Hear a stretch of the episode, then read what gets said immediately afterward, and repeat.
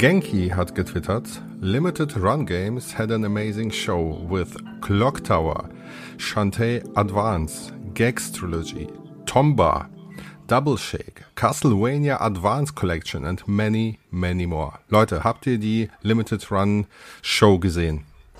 Yes, habe ich gestern gesehen.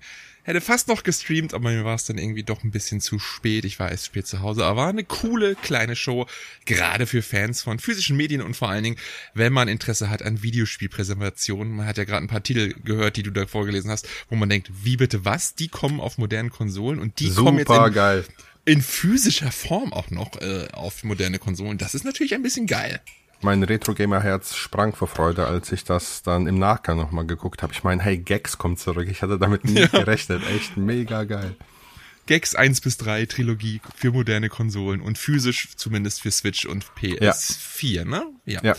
Super geil, werde ich mir auf jeden Fall holen. Finde ich, finde ich geil, dass man.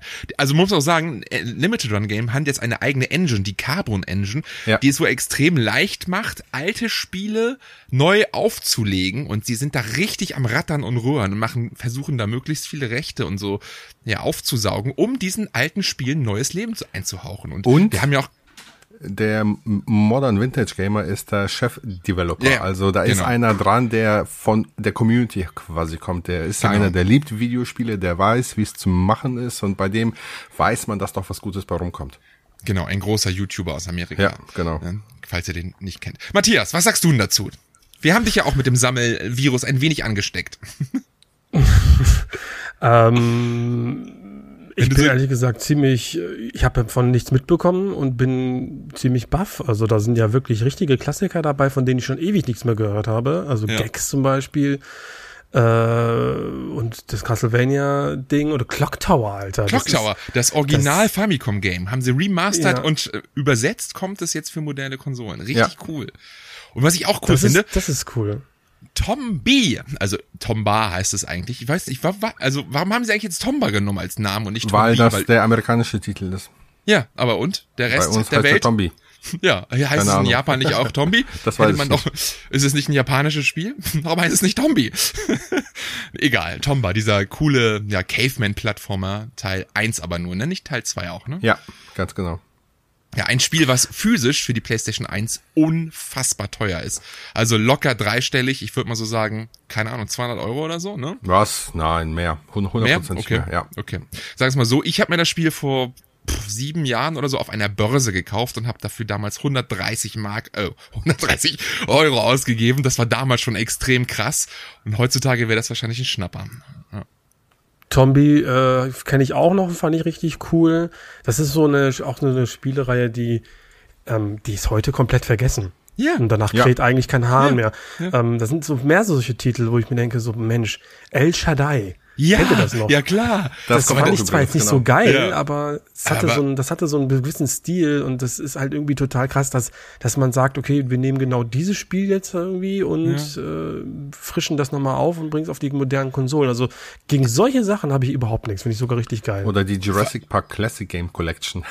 Ja, finde ich auch cool. Aber noch, ja, Ja. nochmal zu El Shaddai. Ich meine, El Shaddai, ganz ehrlich, muss nun kein Remake haben. Ich finde, das sieht immer noch geil aus auf PS3 und Xbox 360, weil das seinen ganz eigenen Style hat, ne, muss man auch mal sagen. ja, ja. Ne? Aber äh, cool, dass man das halt nicht vergessen hat und dass man da irgendwie nochmal ein bisschen was mitmacht. Und ja, Jurassic Park, davon habe ich nicht so viele gespielt. Aber ich glaube, alle 8 und 16 Bit-Teile, ne? Ja. egal welche Konsole, so, äh, so eine Complete Collection mit massiv, massig Games, finde ich auch mega geil. Ein paar Hidden Gems waren dabei, ne? Diese Ich habe die Super Nintendo-Spiele Ja. davon gespielt und Ja. äh, vor allem den zweiten, ähm, The Chaos Continues, den kann ich empfehlen. Das ist ein 2D Run-and-Gun Contra-Style Jurassic Park-Spiel. Cool. Ne? Und Also äh, was ich vielleicht noch kurz bevor äh, ich das vergesse anmerken will als alter Videospielhistoriker, äh, dass ich es mega geil finde, dass Shantae Advance kommt. Das ist ein Spiel, was Ja. damals in Entwicklung war, dann pausiert wurde, weil eben der erste Teil sich so grottenschlecht verkauft hat auf dem Game Boy Color. Und jetzt nehmen die die Entwicklung wieder auf, bringen das Spiel zu Ende und veröffentlichen das auch noch für den GBA. Richtig geil. Ja, das ist schon ganz Ach, für den GB. Tatsächlich Ja, für den GB. Ja, ja, ja, ja. Ist sowas von gekauft. Okay, das ist, das ist, Also das auch ist der, lustig. der Originalentwickler von damals, ne? Ja, der Game genau. Director von damals, macht einfach weiter, 20 Jahre später und macht das Game einfach zu Ende, weil damals geil. wollte das keiner haben, weil die haben immer, also die Publisher haben gefragt nach, ey, wollen, wollt ihr hier den zweiten Teil von Shantae haben? Ja, wie hat sich denn der erste verkauft? Ja, nicht so gut. Und dann haben sie gesagt, nee, dann lass mal. Aber Und- stell dir vor, du, du, du spielst, ihr kennt doch das Gefühl, wenn du ein Spiel nach Monaten wieder anfängst und denkst erstmal, boah, Alter, jetzt erstmal in die Steuerung reinkommen, was Ja. will ich überhaupt machen? Wie ist das denn, wenn du nach 20 Jahren Entwicklung da bist? So, ja, okay, wo waren wir stehen geblieben? Aber das finde ich halt, das ist genau geil, was Limited Run Games da macht. Ne? Man kann natürlich immer über ihre, ihre Praktiken äh, reden über will, weil, weil das irgendwie Jahre dauert zwischen Bestellung und Auslieferung der Games. Ne? Und man muss ewig warten und vorweg bezahlen. Und die veröffentlichen auch viel Schrott. Aber das, was sie für die Videospielpräservation da gerade tun, das feiere ich halt richtig. Und ich liebe es, so eine alten Games nochmal neu physisch zu haben und auf einem modernen System spielen zu können. Finde ich richtig, richtig gut. Die sind so ein bisschen wie äh, GOG, also Good Old Games. Ja, die haben ja, sich ja. auch auf die Fahnen geschrieben, Spiele ähm, ja irgendwie lauffähig zu machen für moderne Betriebssysteme, was ja wirklich auch ein richtig schwieriger Prozess ist. Ich habe das mal irgendwo in der Doku gesehen, wie lange auch bestimmte ähm, ja wie soll man sagen, ITler da sitzen, um die Dinge halt Mhm. irgendwie hinzukriegen. Und das manchmal auch so richtig äh, gefeiert wird, wenn es endlich geschafft wird und so. Das ist dann, und das ist halt auch wirklich für das, für das Thema äh, ganz, ganz wichtig. Und das ist so die Konsolenvariante davon so. Ne? gefühlt, ja, nur halt auch nochmal physisch, ne? Was noch Ja, geiler also ist. Und ja, sie haben halt diese Engine, die ja irgendwie das da sehr leicht macht. Deswegen haben auch angeteasert, dass in nächster Zeit oder in den nächsten Jahren natürlich noch einiges kommen wird. Ist natürlich immer eine Frage der Rechte, ne? Was man da bekommen kann. Aber technisch ist es wohl nicht mehr die, ist die Hürde, die es vielleicht ähm, mal war, wenn man die Spiele so leicht umsetzen kann, was natürlich geil wäre. Ich freue mich auf Gex, das habe ich tatsächlich nie gespielt. Ich auch nicht, ich auch nicht. Ich habe nur die crappigen zwei N64-Ports gespielt. Also die waren echt schlimm damals. Ich freue mich Echt? auch auf das Remaster, ja. Ich hatte das zwei, dreimal mal bei Ihnen in Hausaufgaben. Also meine Zuschauer finden das, glaube ich, wollen das gerne mal, dass ich das spiele. Und dass es jetzt sogar noch so eine Möglichkeit gibt, finde ich natürlich geil. Also es war definitiv eine gute Trilogie auf der PlayStation 1. Da sind sie ja ursprünglich erschienen, zumindest ähm, der zweite und der dritte. Der erste ist ja vom 3DO damals rübergekommen. Das war ja damals das 3DO-Maskottchen. Ja. Ja. Ja, cool auf jeden Fall. Ansonsten war noch irgendwie jetzt ein Game. Sie haben natürlich auch ein paar andere, noch ein paar neue Games, ne? Nicht nur diese älteren, es waren noch ein paar andere interessante Titel Plumbers dabei. Don't Wear Ties. ja, zum, zum dritten Mal. ja. Also ich kann empfehlen, ähm, für alle, die so die Hotline Miami Spiele gerne mögen, da war doch dieses Midnight Fight Express, lese ich gerade. Das habe ich auch mal gezockt. Das ist äh, fette Electro-Beats und äh, geile Choreo und dann halt dieses Sifu äh, Hotline Miami-Stil Kampfsystem. Also Cool. für die Leute, die auf sowas Bock haben, gerne mal hinter die Ohren schreiben. Ich gucke jetzt gerade nochmal. Ah ja, genau. Ähm, so viel. ein, ein Spiel will ich noch erwähnen. Ähm, es kommt AZ, The Jewel of Faramore. Das ist ein spiritueller Nachfolger der Philips CDI Zelda-Spiele. Als auch sogar vom selben Entwickler von, ähm, wie hießen die? Animagic, glaube ich, oder so. Und ähm, ist quasi nichts anderes als ein 2D-Plattformer mit RPG-Elementen und diesen richtig crappigen ähm, Zwischensequenzen, wie es sie halt bei den alten CDI-Zelda-Spielen gab. Also ich bin mal gespannt, was dabei rauskommt. Äh, Die Zelda-Spiele kranken ja tatsächlich auch an einem unfassbar trägen und schlechten Gameplay. Und wenn die das fixen, kann das ein cooles Spiel werden. Ja.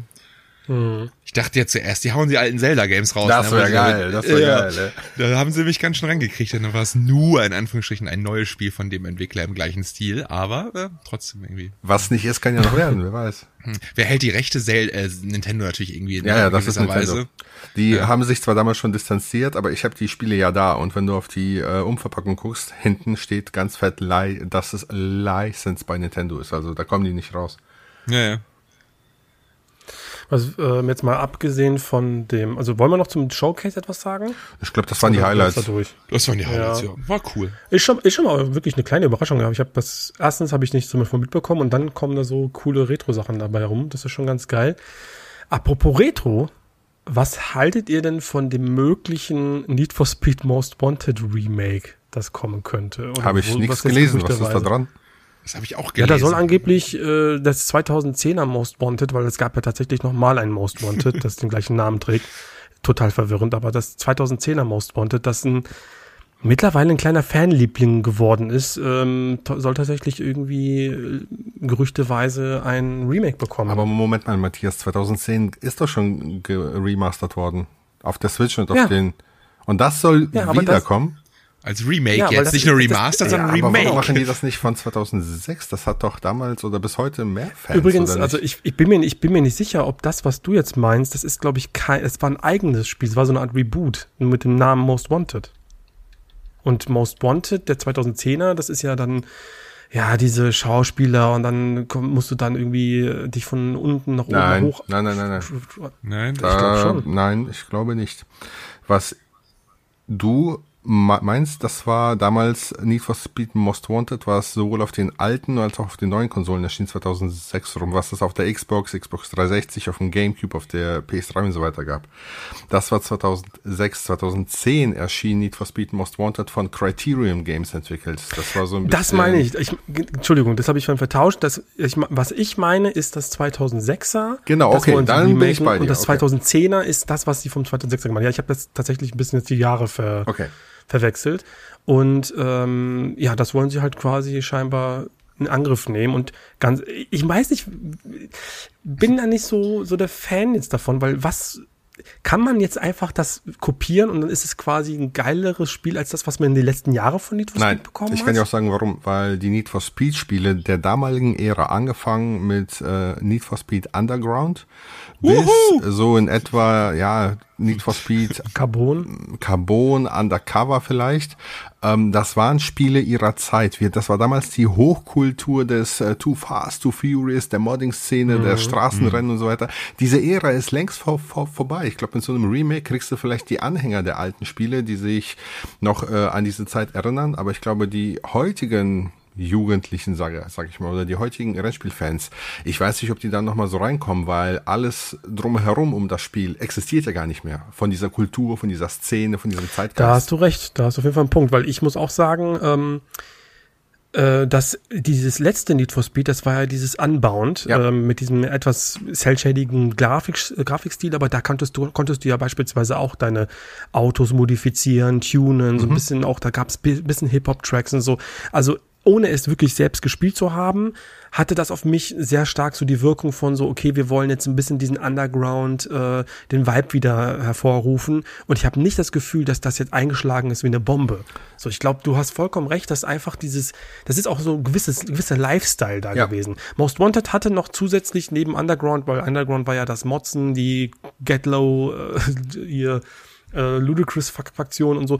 Most Wanted hatte dann so eine, so eine etwas trashige Story mit so The Fast and the Furious, Undercover Cop und so Kram, ähm, was halt irgendwie Bock gemacht hat. Aber ich glaube auch heute, dass das, das juckt wirklich keinen mehr. Also ich habe ja Unbound gespielt. Ich habe es ja hier für die PS5 und ähm, ich habe das damals, weiß ich nicht, ungelogen drei Wochen nach Launch für die Hälfte des Preises gekauft. Also ich kann dir sagen, daran siehst du schon, dass es sich nicht verkauft hat. Obwohl das Spiel wirklich hervorragend ist als Need for Speed äh, Spieler der ersten Stunde, ähm, muss ich sagen, dass die Reihe so ein paar Lows hatte, ja, aber Unbound ist wieder ein wirklich geiles Spiel, hat aber niemanden gejuckt irgendwie, obwohl die da, wie du schon sagst, ja auch auf diese Modder-Szene und auch mit diesen Schauspielern und so hingegangen sind. Ja, scheinbar ist Need for Speed in so einer Identitätskrise. Die wissen nicht, was die mit der Reihe anstellen sollen. Die springen Ja, von A nach exakt. B und von C und von D nach E, aber ich weiß nicht, ob nie, äh, äh, Electronic Arts sich erstmal vielleicht auf die ähm, Basics beschränken sollte. Also ich persönlich würde ja ein klassisches Need for Speed feiern, so wie die ersten fünf Teile. Sprich mit. Vielleicht sogar als HD Collection oder sowas zuerst. Ja. Ich habe auch das Gefühl, ähm, also ich bin jetzt kein Rennspiel-Fan äh, und kenne mich nicht so aus, aber immer wenn ich ein Need for Speed spiele und da, das letzte, das ich gespielt habe, war Sh äh, nicht Shift. Wie hieß das? Payback oder so. Was Oh, ja super ganz schlimm, ganz, viel, ganz schlimm. Ja, Ich muss ganz ehrlich sagen, bis auf diese, ähm, diese Tuning, ja, wie dieses System, ne, dass das irgendwie mit so leichten Lootboxen so gewesen ist, vom Fahrgefühl fand ich das voll in Ordnung. Ich hatte Ja. richtig viel Spaß damit. Richtig gutes Driften und so, Geschwindigkeitsgefühl war cool. Ich kann Und dir sagen, was das damals Ding. das Problem war bei Payback. Payback war ein, vom Fahrgefühl sind die Need for Speed Spiele ja alle gut. Aber Payback eben. war damals eine, ähm, ich sag mal, eine Kopie für Arme eines Forza Horizon. Ähm, Es wollte so gerne Forza Horizon sein, dass die es einfach auf Gedeih und Verderb übers Knie gebrochen haben mit einer super langweiligen offenen Welt, wo du nichts tun konntest, mit einer Story, die äh, ein Papier lang äh, war vielleicht und ähm, es war halt einfach abgesehen vom tollen Fahrgefühl komplett seelenlos. Weißt du? Und das ist ja das, was ich gemeint habe. Die versuchen bei Payback ein bisschen Forza ko- zu kopieren. Die versuchen bei Heat ihr eigenes Ding, was nicht zündet. Dann versuchen die bei dem nächsten wieder vielleicht Burner zu kopieren, wie sie sich bei Most Wanted 2010 gemacht haben, was ja damals noch irgendwie funktioniert hat. Aber die Need for Speed Reihe ist einfach nicht konsistent genug. Die, es ist ja schön, sich neu zu erfinden, aber so stark von A nach B zu springen, ähm, funktioniert scheinbar bei der Reihe nicht. Aber Wa- du was auch da, wa- was auch daran liegt, dass die ja auch unzählige Entwickler haben. Wer hat denn alles dran entwickelt? EA Canada, Mhm. Ghost Games, äh, hier äh, Criterion und so weiter. Und alle machen ja ihren eigenen Ansatz, eigene Engine und so. Und deshalb sind die Spiele ja auch so schwankend in der Qualität. ja, aber das mal dich als ähm, Fan angesprochen.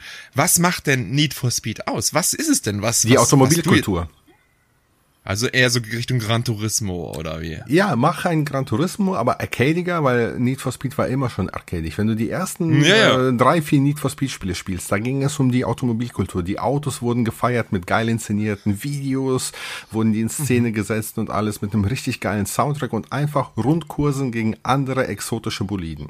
Das war Need for Speed. Dam damals hat man Need Okay. for Speed gespielt, weil man nicht die Chance hatte, sich in der Realität in den Lamborghini zu platzieren und damit zu fahren.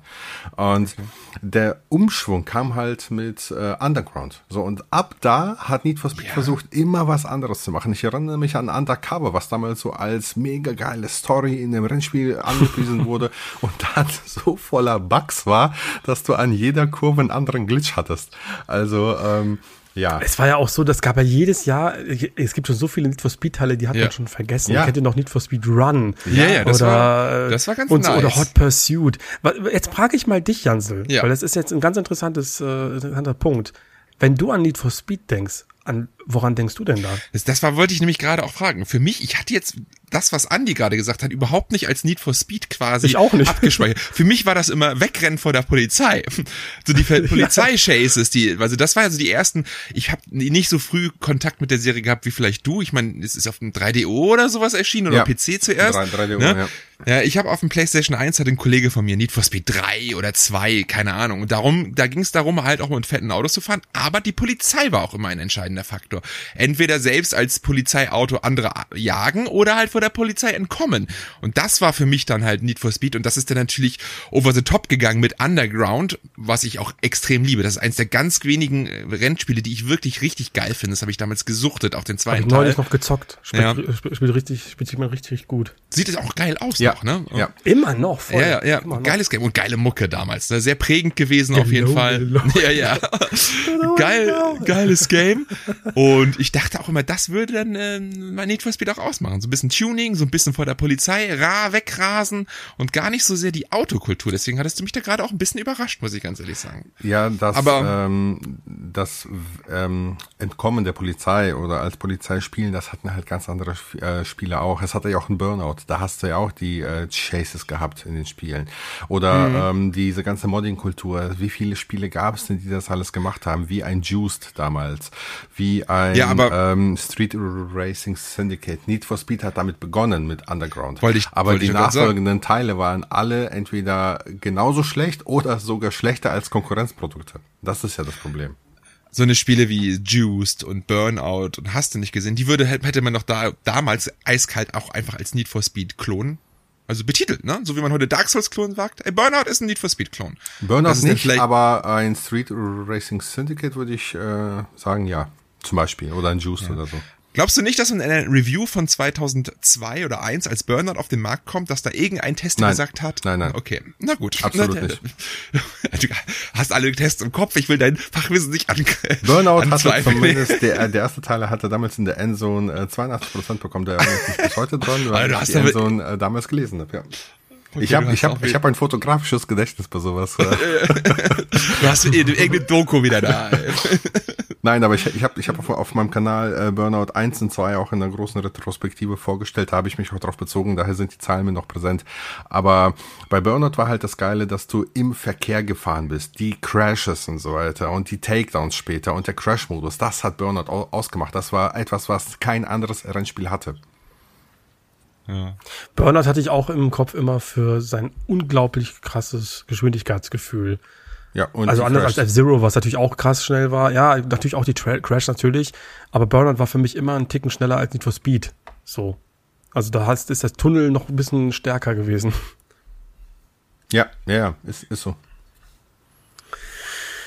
Schauen wir mal, was da noch rauskommt. Apropos F-Zero, ähm, ich hatte heute einen Tweet gelesen und habe mich alt gefühlt. Ähm, F-Zero X ist 25 geworden.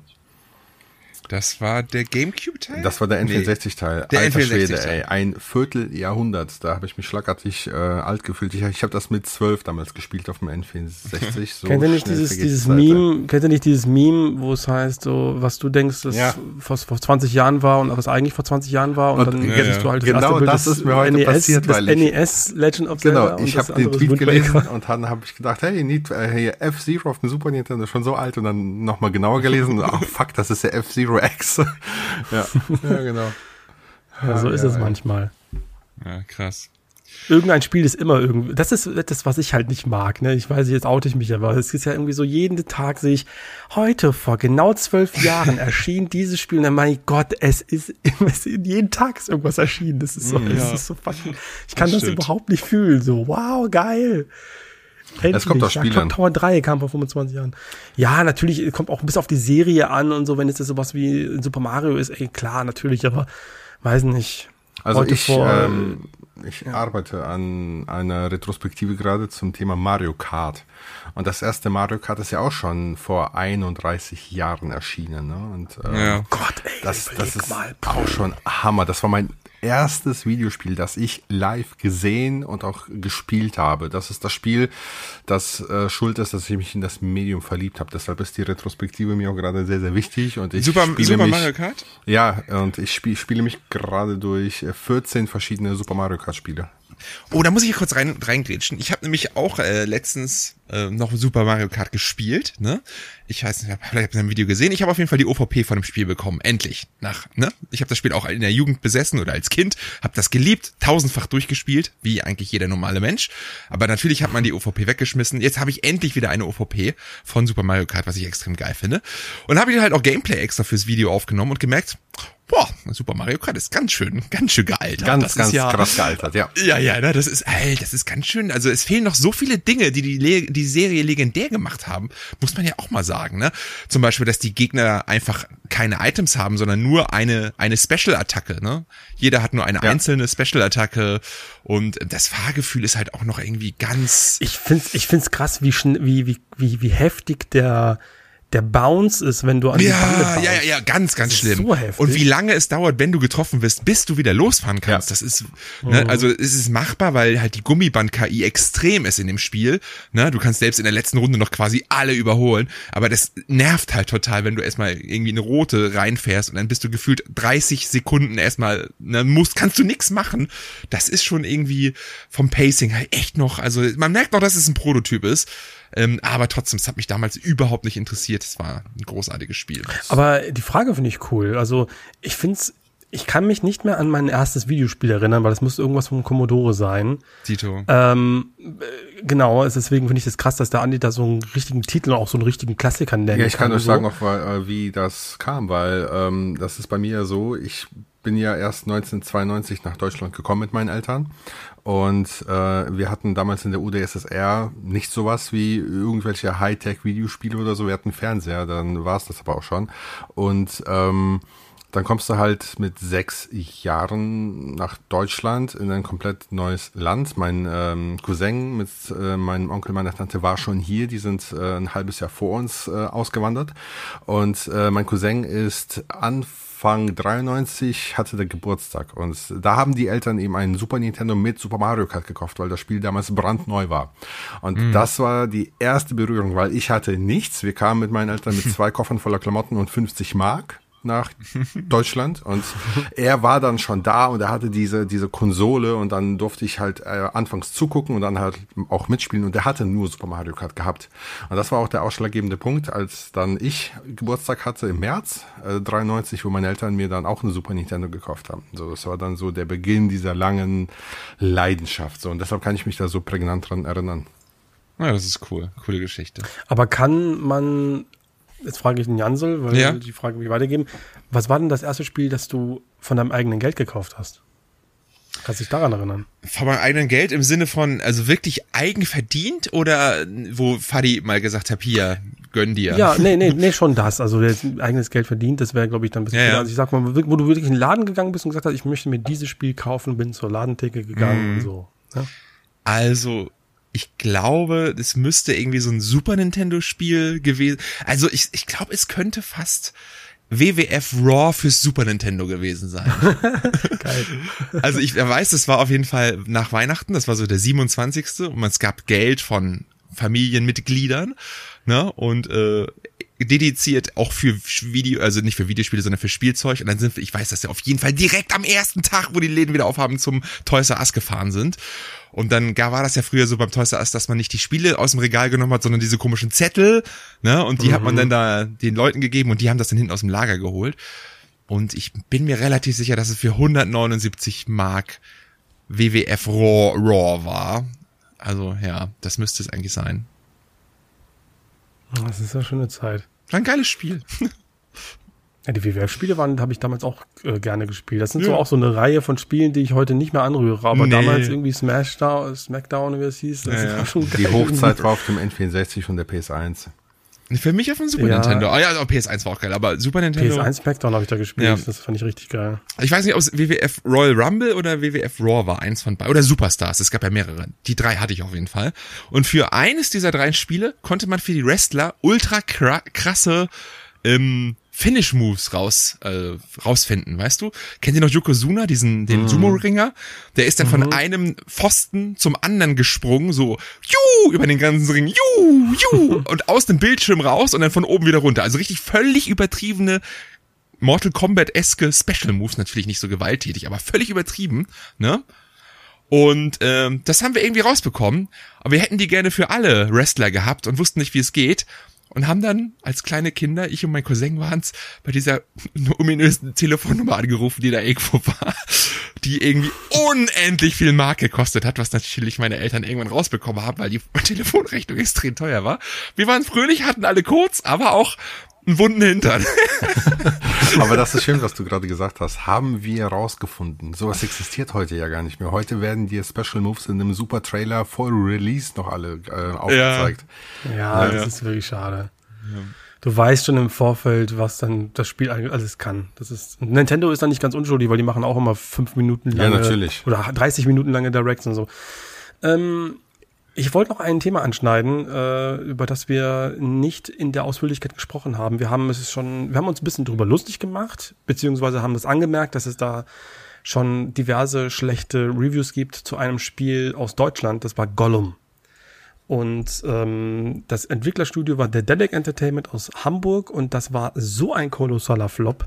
Nicht nur in der Presse, sondern auch finanziell, dass äh, der Dedek relativ früh ähm, sich entschieden hat, wir stellen das äh, Entwickeln von eigenen Spielen ein. Wir werden jetzt ausschließlich als Publisher agieren. Das bedeutet, dass die, ich glaube, ungefähr mit der Zeit 90 Mitarbeiter, äh, die da beteiligt waren, ent, ja, den Job verloren haben jetzt. Und äh, dass auch das Nachfolgespiel, was da auch irgendwie noch äh, geplant war, auch eingestellt wurde.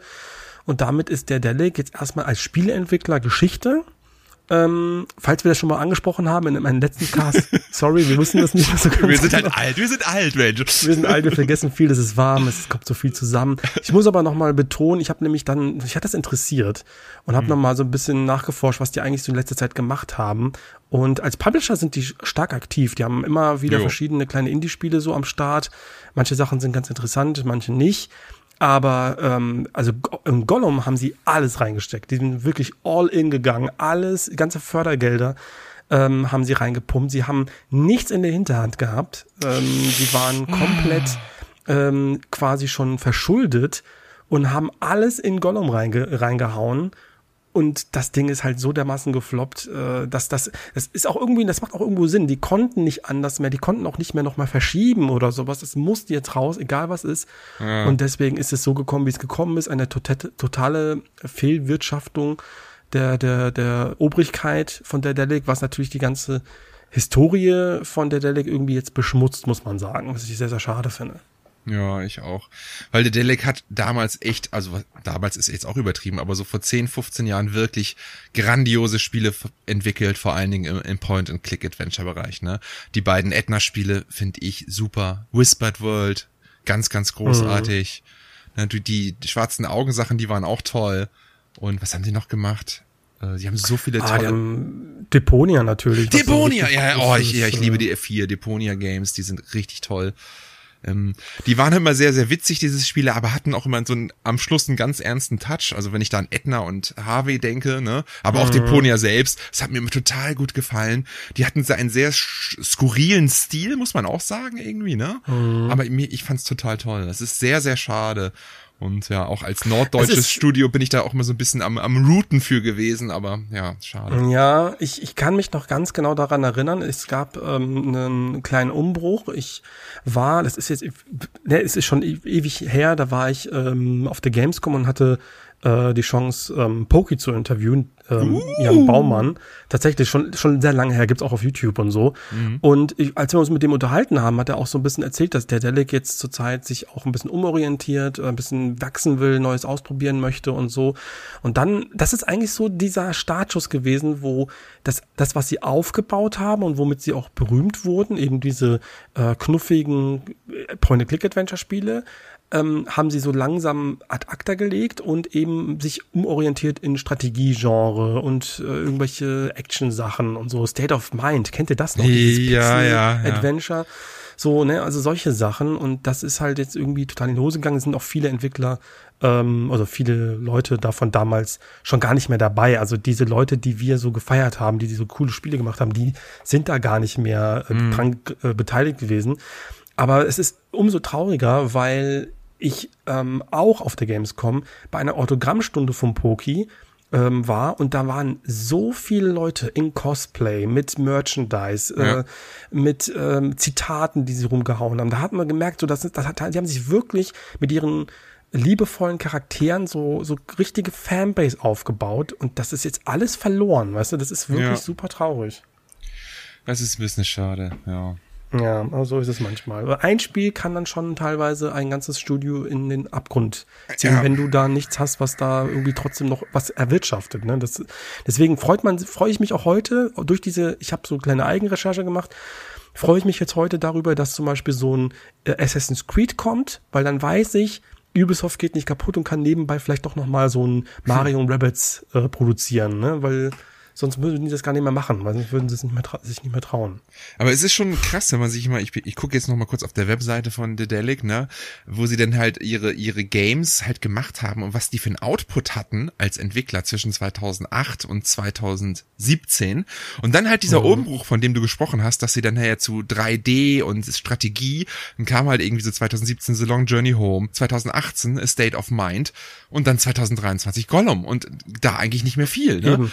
Dass der genau. Output einfach so massiv nachgelassen hat und davor haben die wirklich drei, vier Games pro Jahr rausgehauen. 2012 Satinas Ketten, Chaos of Deponia, Night of the Rabbit, ne? Schwarze Auge Memoria, Deponia 1 2012, Goodbye Deponia 2013, ne? Blackguard 2014. Das war ja so viele Games innerhalb von ein, zwei Jahren, die auch alle geil waren. Und dann mhm. irgendwie, ja, war das dieser, dieser Schritt zu einem zu einem anderen aus, diese andere Ausrichtung hat ihn irgendwie vielleicht auch damals schon so ein bisschen das Genick gebrochen. Also zumindest auf Entwicklerseite. So ein bisschen wie Rare, so, ne? Also, es ist ja auch so, wenn ich jetzt darüber rede, ich meine, es ist jetzt, vielleicht ist jetzt die Tragweite nicht gleich, aber wenn ich den Andi jetzt fragen würde, so Rare, die, die Zeit mit Rare, wie, wie geil das war, wie viel Freude das dir gemacht hat, und dann siehst du, wie Rare jetzt quasi äh, nicht mehr das ist, was es mal war, ist ja, ja. traurig. Du, du, du trauerst jetzt quasi sozusagen eine coole Zeit hinterher. Das ist jetzt genau das gleiche, empfinde ich jetzt gerade mit der Delic, weil das war eine Zeit äh, zwischen äh, 2010 oder 2008 bis mhm. 2016, sag ich mal, da habe ich jedes Jahr mindestens ein richtig geiles jo. Game von denen gehabt. Da habe ich mich richtig drauf gefreut. Ja. Richtig also, schade, wirklich. Also wenn ja. wir, wenn wir jemals eine Top und Rüdiger machen zu den besten Point-and-Click-Adventures, also da werden sicherlich einige dabei. einige dabei. ja, auf jeden Fall, ja, einige. Also definitiv. Also auf jeden Fall. Das werden wir jetzt schon mal sagen. Und wir laden Poki herzlich ein als Rüdiger-Partner. ja, der macht nur noch Musik, habe ich also, gelesen. Ja, er kann auch gerne singen die ganze Zeit als Hintergrundbegleitung, ist überhaupt kein Thema. Matthias Linder bei Ja, bei JRPGs, ne? super. Ähm, ich habe noch eine äh, News, die würde ich gerne noch mal mit anbringen. Ähm, es gab einem, ja, wie soll man sagen, CD Projekt Red hat sich zu Wort gemeldet. So, und äh, hat sich jetzt nachdem Cyberpunk jetzt auch hier mit Phantom Liberty bekommt jetzt ein richtig großes DLC, das größte DLC, das sie jemals gemacht haben. Mhm. Die haben jetzt sich so ein bisschen, ich weiß nicht, wer es von denen war, das weiß ich leider nicht mehr, aber die haben sich jetzt auch so ein bisschen geäußert über den ähm, in ihren Augen ja ungerechtfertigten Shitstorm, den das Spiel erhalten hat, nachdem es released wurde, weil sie das Gefühl haben, klar, das Spiel war jetzt nicht so äh, top, äh, es lief jetzt nicht so super rund, aber es war schon cool, das Spiel zu hassen und deswegen hat man es sich als leichtes Opfer rausgesucht und alle haben draufgedrischt und das war nicht fair gegenüber dem Spiel. Was ist eure Meinung dazu? Also war CD also war Cyberpunk 2077 eigentlich besser, als es, als behauptet wurde? Also, ich habe es ja zum Release sofort gespielt. Ich habe es auch auf der, also die PS4-Version gespielt, auf der PS5 durchgespielt. Und man muss einfach sagen, technisch war, da, war die Konsolenversion eine Frechheit. Also ich habe noch nie oder ich glaube, noch nie ein Spiel gehabt, das so oft abgestürzt ist. Und das, Problem, und das war auch das meiste Problem. Also es gab natürlich auch Glitches und Bugs, wie in jedem großen Open-World-Spiel, die sind auch manchmal witzig, aber jetzt nichts, was mich jetzt, irgendwie groß stört oder was mir den Spielspaß jetzt so schlimm kaputt gemacht hätte, dass ich das, ne? Aber dass ein Spiel so oft abstürzt, das war schon echt krank. Ähm, nichtsdestotrotz habe ich es durchgespielt, muss ich auch sagen. Und ähm, ich bleib auch bei meiner Meinung, von dahin trotz, selbst wenn es astrein funktioniert hätte. Es ist ein gutes bis sehr gutes Rollenspiel, aber es ist halt auch einfach nicht auf einer Mess, auf einer Ebene mit The Witcher 3 gewesen, was einfach so der Vergleichswert war, der bei mir intern, ja, die Latte, die angelegt wurde, ne? ne? Also, hm. Ich gebe ja ein bisschen mit. Vielleicht hat es, also es, ich, es hat auf jeden Fall zu Recht aufgrund seiner Technik ein auf die Fresse bekommen, aber so von seiner von seiner spielerischen Qualität her kann man jetzt nicht allzu viel sagen. Da war das schon ein gutes, gutes Rollenspiel, muss man sagen, ja. Ich habe das damals äh, auch zum Launch gespielt, habe mir das Day One gekauft für die Xbox äh, und habe das auf der Xbox Series X gespielt. Durchgespielt auch und ich hatte keinen einzigen Absturz. Ich hatte Vielleicht ein paar Glitches, ähm, wo dann so ein Charakter durch ein Auto geglitscht ist oder sowas, aber nichts anderes. Also bei meiner Seele, aber ich habe wirklich null Probleme mit dem Spiel gehabt, habe das sehr gemocht. Ähm, es war nicht auf dem Niveau wie The Witcher, da gehe ich mit, aber ich hatte bei weitem nicht so ein, so, ein, ähm, so ein Erlebnis wie viele andere da draußen. Ich weiß nicht, ob es an der Series X liegt oder so, ob es dafür irgendwie anders optimiert war, keine Ahnung. Aber ähm, ich glaube, wo dieser Shitstorm hergerührt hat, war ja einfach die Tatsache, dass das Spiel damals einfach so unterirdisch auf den äh, Base PlayStation 4 und auf der Base Xbox One lief.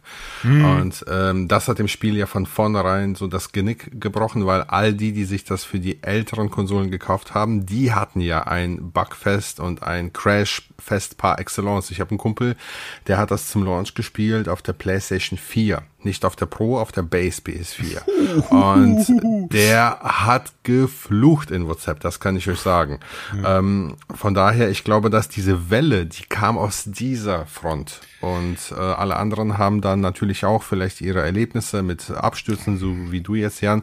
Und dann hat sich das alles zu, zu diesem Sturm entwickelt. Aber ich persönlich kann überhaupt nichts Schlechtes äh, zu dem Spiel sagen. Ich hatte von Sekunde eins bis die Credits liefen eine sehr gute Zeit damit.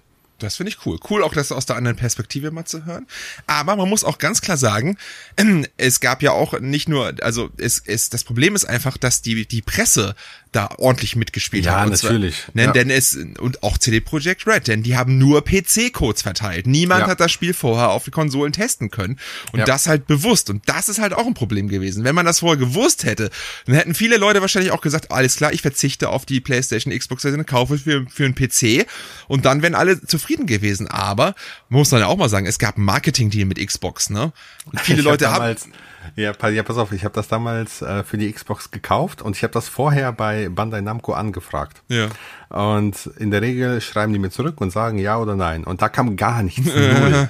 und dann habe ich das gekauft und habe das schon gespielt und zwei Tage nach Launch kam die Testfassung für die Xbox. Ja. Ja.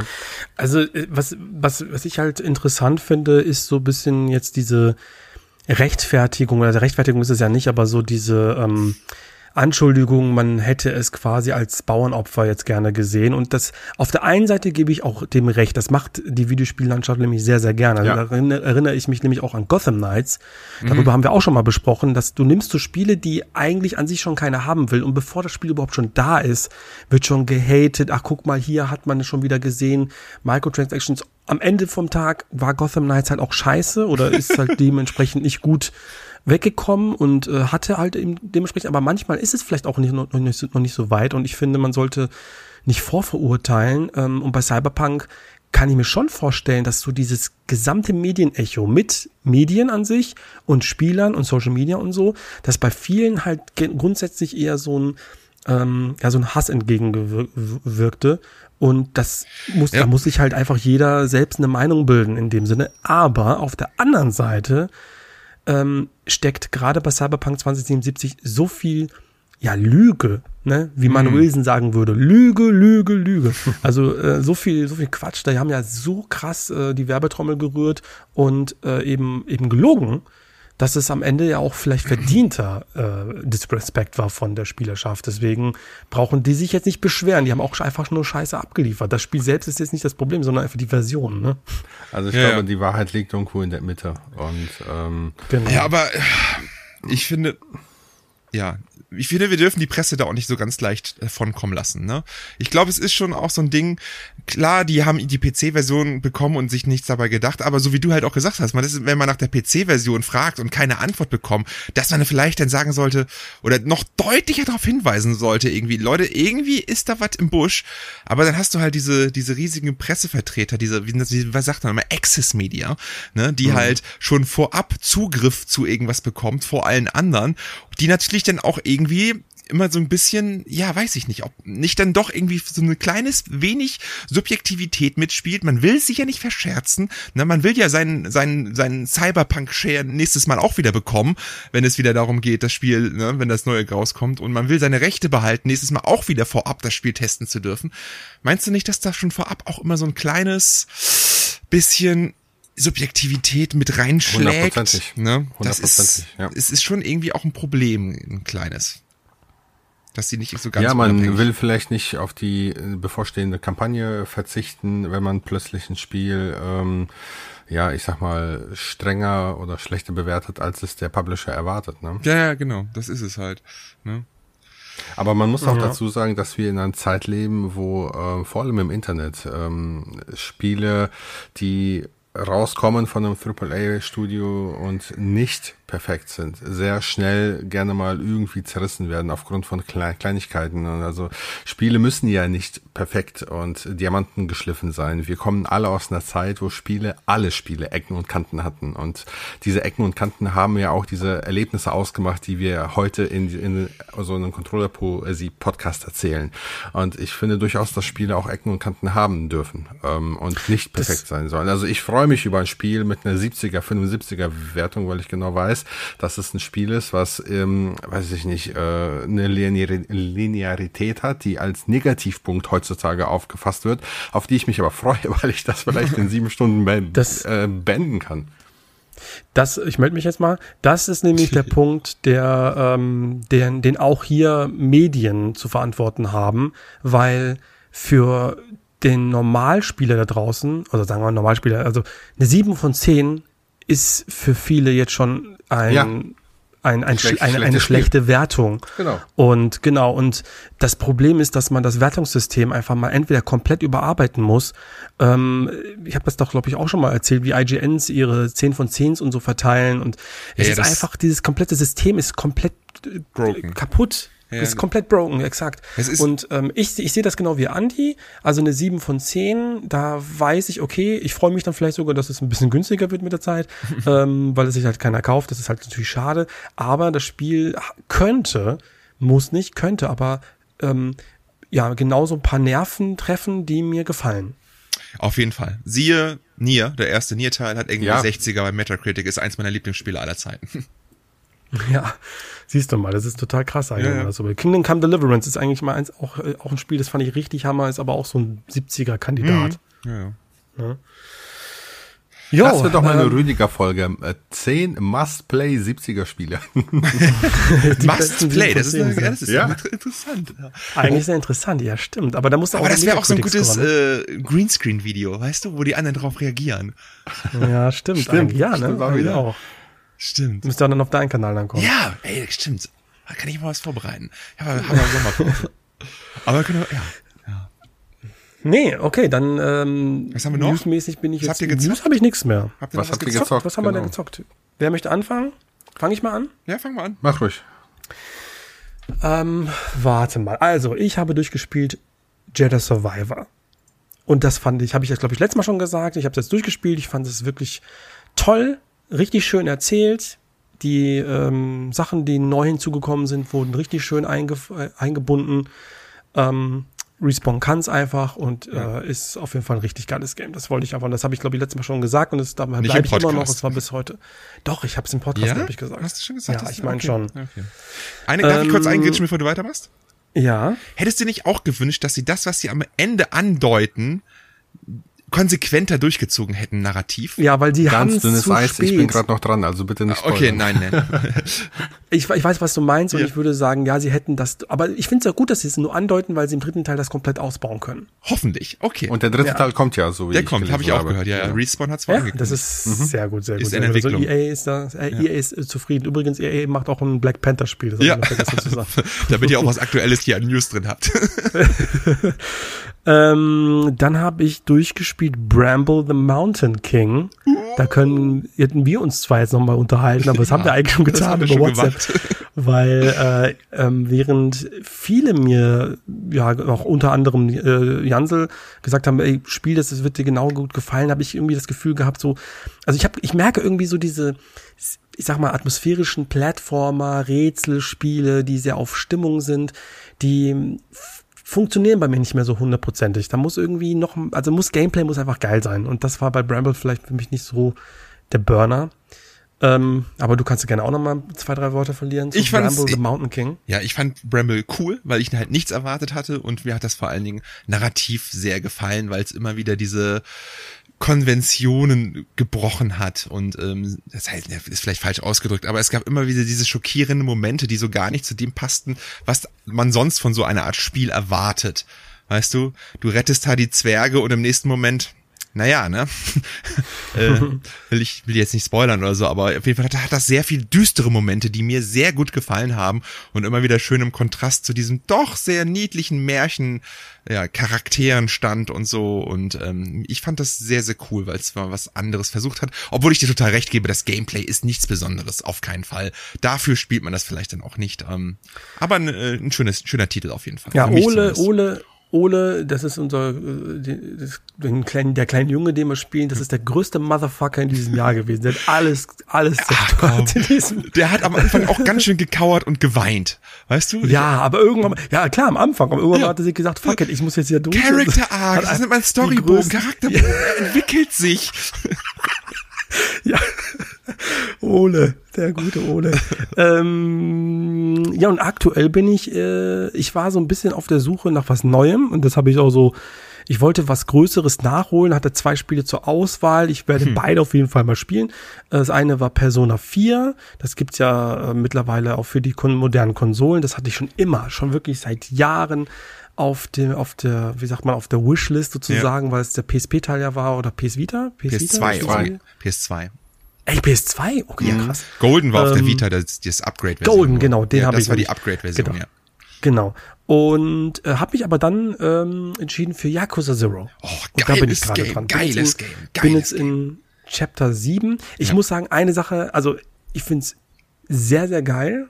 Das Ende von Chapter 6, Alter, das fand ich richtig krass. Ich, also kann ich dich jetzt kann ich jetzt nichts mehr sagen. Frage ich dich gleich nochmal. Ich krass. weiß es auch nicht genau. Ja, ja, ich fand das wirklich super äh, emotional. Ja. Aber was ich halt sagen muss, eine Sache ähm, muss ich mich outen. Eine Sache, die für mich ein bisschen problematisch ist, ist, dass das, dass ich Schwierigkeiten mit dem Englisch habe. Weil das Spiel ist nicht so, ähm, ich kann ja englische Spiele spielen, ist ja. an sich kein Problem. Aber hier wird ja viel gelesen und viel geschrieben und die haben jetzt nie, die haben schon ein schwieriges Englisch. Da sind viele Slangs dabei, das viele hat keine deutschen Begriffe, politische. Nein, das hat keine äh, deutsche Untertitel, das okay. hat englische Untertitel. Japanische Voice-Over und englische Untertitel. Ja, okay. Das habe ich schon mal, habe ich schon mal gesagt, dass ich da auch nicht, ich kenne das nicht so. Ich gucke ja. ja. keine Animes oder so. Ja. Das ist für mich auch ein bisschen ungewohnt jetzt so Japanisch mit englischen Untertiteln. Ist auch ein bisschen, muss ich erstmal auch in den Flow reinkommen und ja. ähm, merke da schon, oh, ich muss da immer wieder mal was nachschlagen, weil ich dann irgendwie einen Faden verloren habe. Manche Nebenquests, äh, mittlerweile geht's, mittlerweile habe ich schon richtig, komme ich besser rein, aber habe noch gemerkt, so, boah, also wenn es dann bei, bei Yakuza ist es tatsächlich mit den ganzen Slangs und den politischen Wir oder Wirtschaft, weiß nicht, Wirtschaftsbegriffen und so, ist das manchmal ein bisschen knifflig für mich. Okay. Ja, ja. kann ich aber so bestätigen. Die Yakuza-Spiele ähm, erfordern ein, ein relativ hohes Niveau, was Eng Englisch angeht. Ja. Dann merkt man, also das merke ich schon. Wie gesagt, komme ich aber besser rein. Geiles Game, bin sehr gespannt, wie es weitergeht. Jo, jo das ist meine. Cool. Äh, soll ich oder du, Andi? Mir egal. Mach, mach ruhig, mach ruhig. Also ich äh, spiele gerade aktiv zwei Games. Äh, eins ist Final Fantasy 16. Da bin ich jetzt Ui. so, würde ich sagen, 25 Stunden drinne. Äh, ich messe mich gerade mit, mit Odin, ohne jetzt zu viel zu spoilern. Und ja, es macht mir, macht mir sehr viel Spaß. Es ist äh, doch noch was ganz anderes irgendwie so vom, vom Feeling her. Es ist jetzt nicht dieses klassische JRPG, aber irgendwie auf seine gewisse Weise macht es total viel Spaß. Es entwickelt gerade so in seinem Kampfsystem so ein, so, ein bisschen so ein God of War Vibe, finde ich. Weißt du, bei God of War dieses ganze Aneinanderketten der Kombos und so. Das hat ja das Kampfsystem auch so spaßig gemacht und hier ist es irgendwie auch so, die ganzen Fähigkeiten der einzelnen Esperbäume, nenne ich es mal, oder Magiebäume, so miteinander zu verbinden, dass immer irgendwie ein Cooldown, ja, Zeit hat, um eine Attacke auszuführen. Es macht mir irgendwie Spaß und es ist halt wirklich in, also inszeniert alter Schwede, gerade die Bossfights, das ist schon krass. Ne? Ähm, auch wenn ich die gleiche Kritik von Andy da nachvollziehen kann, die du mal gesagt hast, dass man sehr wenig spielt und man von einer Cutscene in die nächste rennt und sehr viel hören und lesen muss. Aber das gehört hier irgendwie auch dazu, deswegen stört es mich nicht so. Ich bin bisher ähm, sehr begeistert dabei. Und was ich auch noch gespielt habe, wo ich noch nicht ganz durch bin, ist Inscription. Äh, was, oh, geil. Was mir sehr, sehr viel Spaß macht. Ähm, da habe ich, so, bin ich jetzt, ich weiß nicht wie weit, ich bin jetzt quasi aus dem Raum raus und dann kommt ja so ein, so sagen. Ja, dann kommt ja so ein leichter Bruch im Spiel, sag ich mal. Ja, nix, da darfst du schon nichts mehr da sagen. Da sage ich auch nicht zu. Da sage ich auch nicht zu. Ich, ja, okay. Da gut. bin ich gerade am herumtüfteln und es ist so ein ja Trading Card Game, sag ich mal, wo man mit einem Typen in einem Holzhütte sitzt und äh, ja, Trading Card Game spielt und so ein bisschen Roguelike mäßig. Man bekommt halt Karten, indem man so ein bisschen im Raum herumgeht und kleine Rätsel löst und dadurch versucht man dann sein Deck aufzuwerten und es so besser zu machen oder so Upgrades zu suchen, um einen das leichter zu machen, um die nächsten Runs dann ein bisschen effizienter gestalten zu können. Denn ansonsten muss man immer wieder bei jedem neuen Run ein Deck on the fly bauen mit den Karten, die man auf so eine Art Tabletop-Brett gewinnt, sage ich mal. Und es ist echt sehr, sehr cool. Als alter Yu-Gi-Oh! Spieler hat mir das sehr, sehr viel Spaß gemacht. Und es hat halt noch ein Metagame, was sehr, sehr faszinierend ist, muss man sagen. Ich liebe Matthias, es, wenn, du hast wenn, durchgespielt, wenn ne? einem, ich, ich habe es durchgespielt, ja, Ja. ich find's großartig. Ähm, Ja. Und ich wollte gerade sagen, so ich bin überhaupt kein Stratege oder mag halt keine Trading Card Games oder grundsätzlich so so so Rätselspiele so auch, die weißt du irgendwie bringt mir das nichts, mag ich nicht so. Ja. Aber ich find's immer faszinierend, wenn mich so ein Spiel eigentlich aus so anderen Präm- Prämissen bezüglich, weiß nicht, Narrative oder weiß nicht, wegen Musik oder was auch immer, mich zum Spielen bringt und ich dann irgendwie so Gefallen an diesen Mechaniken gewinne, dass ich, dass das, äh, dass dieses Spiel, das Rätseln dann so viel Ja. Spaß macht. Da erinnere ich mich an Catherine. Habt ihr mal Catherine gespielt? Nie gespielt, nie gespielt. Oh, ist Hab ich so gespielt. gut. Ja. So gut. Und da ist auch zum Beispiel so, da hat mich eigentlich so ein bisschen die Story interessiert und dann hat mich aber plötzlich dieses Puzzeln so dermaßen reingesogen, dass ich halt das auch am liebsten habe. Also auch bei Inscription ist das so. Dieses Kartenspiel finde ich so faszinierend geil. Also es macht Ja, mega macht Spaß. echt Spaß. Ja. Da bin ich jetzt irgendwie so, ich glaube, acht Stunden sagt die PS5 oder so bin ich dabei. Mhm. Ja, es geht, ja, hast du nicht mehr so lang, glaube ich. Ja, cool. Obwohl, ja, doch. Ja, ja, ja, okay. Naja, bin gespannt. Äh, Sehr, sehr faszinierend. Und immer so ein kleiner, ja, so ein kleiner Ausgleich zu den epischen Bossfights in Final Fantasy 16. Danach kann man dann immer schön eine Runde Inscription spielen. Ja, eine Runde Kartenspiel. Ja, eine Runde Kartenspiel. Andi, hau mal raus. Was zockst du?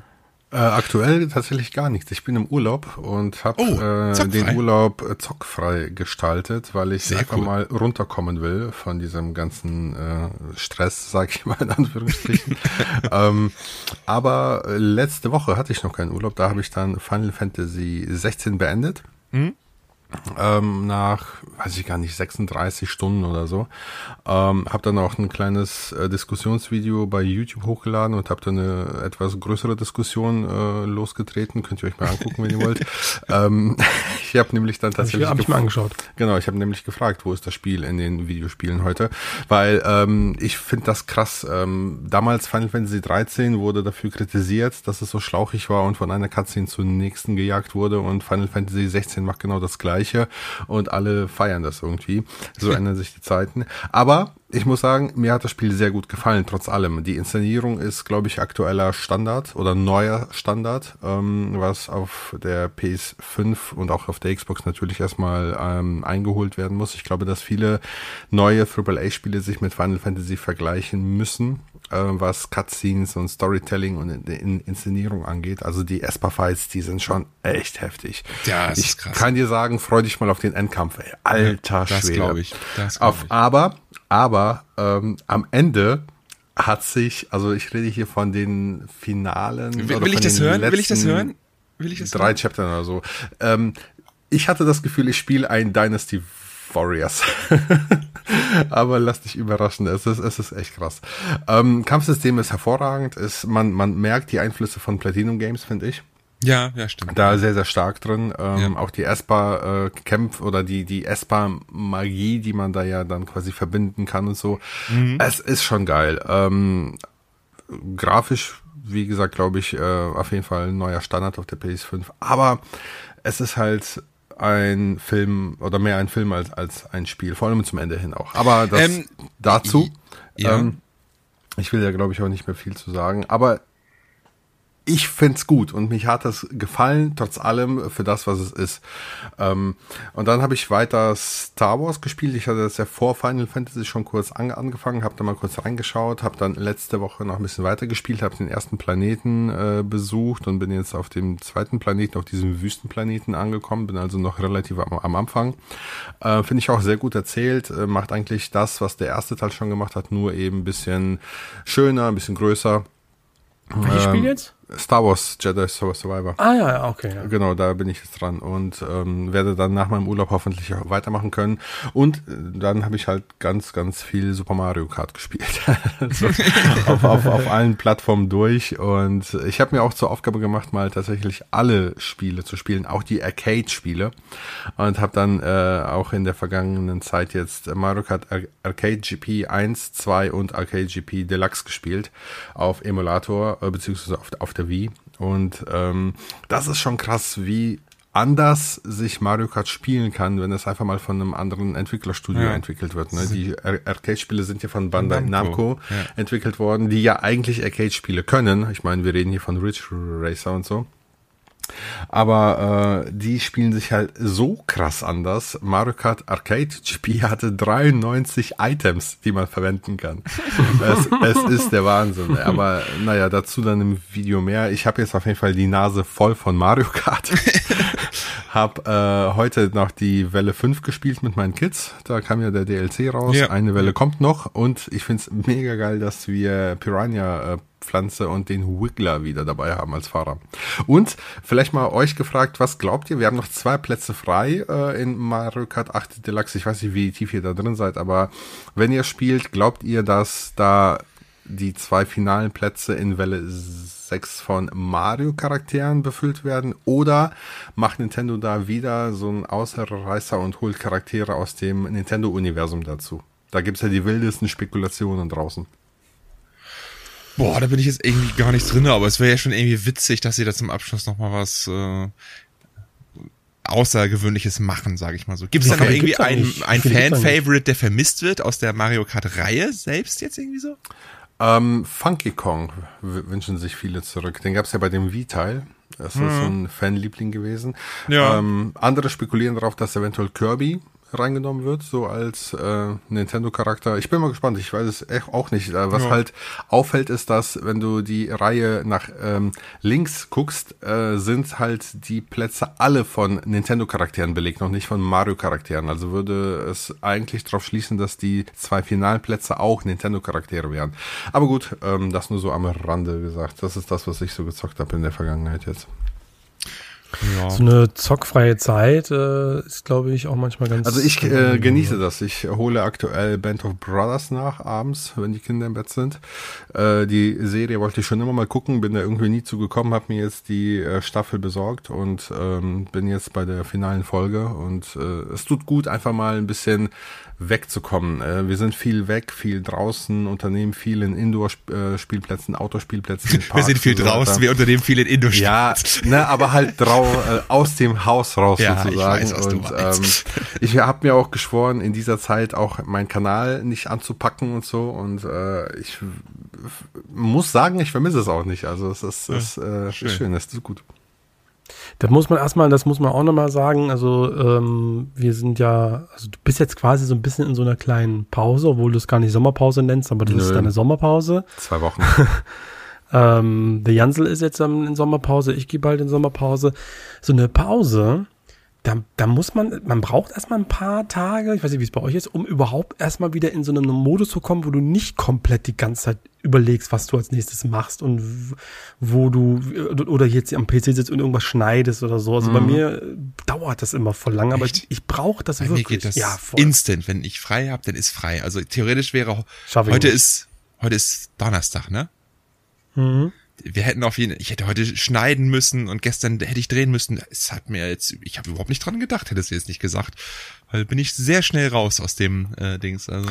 Ja, ich weiß nicht, man, also ich ähm, ja, also wenn ich am Abend hier sitze, so, ich bin sofort am PC, mache irgendwie was, äh, irgendwas mache ich, irgendwie was schneide ich oder ich schreibe ja. ein Skript oder irgendwie sowas, also irgendwas mache ich. Und das, wenn das jetzt dann fehlt, dann, dann denkst du so, was mache ich denn jetzt eigentlich so? Ja, dann, dann gucke ich halt weiter meine Netflix-Serie oder so. Also bei mir dauert das echt ein bisschen. Aber das ist wichtig. Also man, man merkt äh, eigentlich gar nicht so, also dass, dass dieses Ausbremsen, was ja beim, beim, bei der Pause passiert, das ist etwas, was man gar nicht weiß, dass man das braucht. So, zumindest geht's mir so. Und ich glaube, dieses, dieser komplette Cut, nichts mehr zu machen, kein Twitch, kein YouTube, kein Short, nichts mehr, das ist, ähm, glaube ich, sehr erholsam und sehr wichtig, um wirklich wieder Energie zu tanken. Ich habe da einen guten Satz. Ähm, das Ausbremsen verhindert das Ausbrennen, weißt du? Ah, ah ja, das, das ist ein guter Satz. Ja. Schöner T-Shirt-Spruch. Ja. Habe ich mir gesichert. Ich, ich, ich genieße das auch mal, meine, meine Sommerpause. Ich mache das immer total gerne. Und ja. Man kann da auch in Ruhe mal was spielen, ohne. Genau. Ne? ja, so wie Star Wars jetzt, ne, äh, vor meinem Urlaub jetzt nochmal. Ja. Das hat schon Spaß gemacht, weil du dann einfach dich in die Story vertiefen kannst, ohne im Kopf andauernd äh, so das, das Gesehene abzugehen. Hey, ist das jetzt eine Szene, die ich in einem Review verwenden könnte und so weiter und so fort. Da ne? kenne ich ja alles. Ja. Ja. Gut, ich glaube, wir haben alle Themen heute besprochen und jo. wir werden uns jetzt verabschieden. Und äh, ja, vielen Dank fürs Zuhören. Habt eine schöne Zeit, schöne Woche und wir hören uns dann in zwei Wochen. Macht's gut. Ciao. Adios. Tschüss.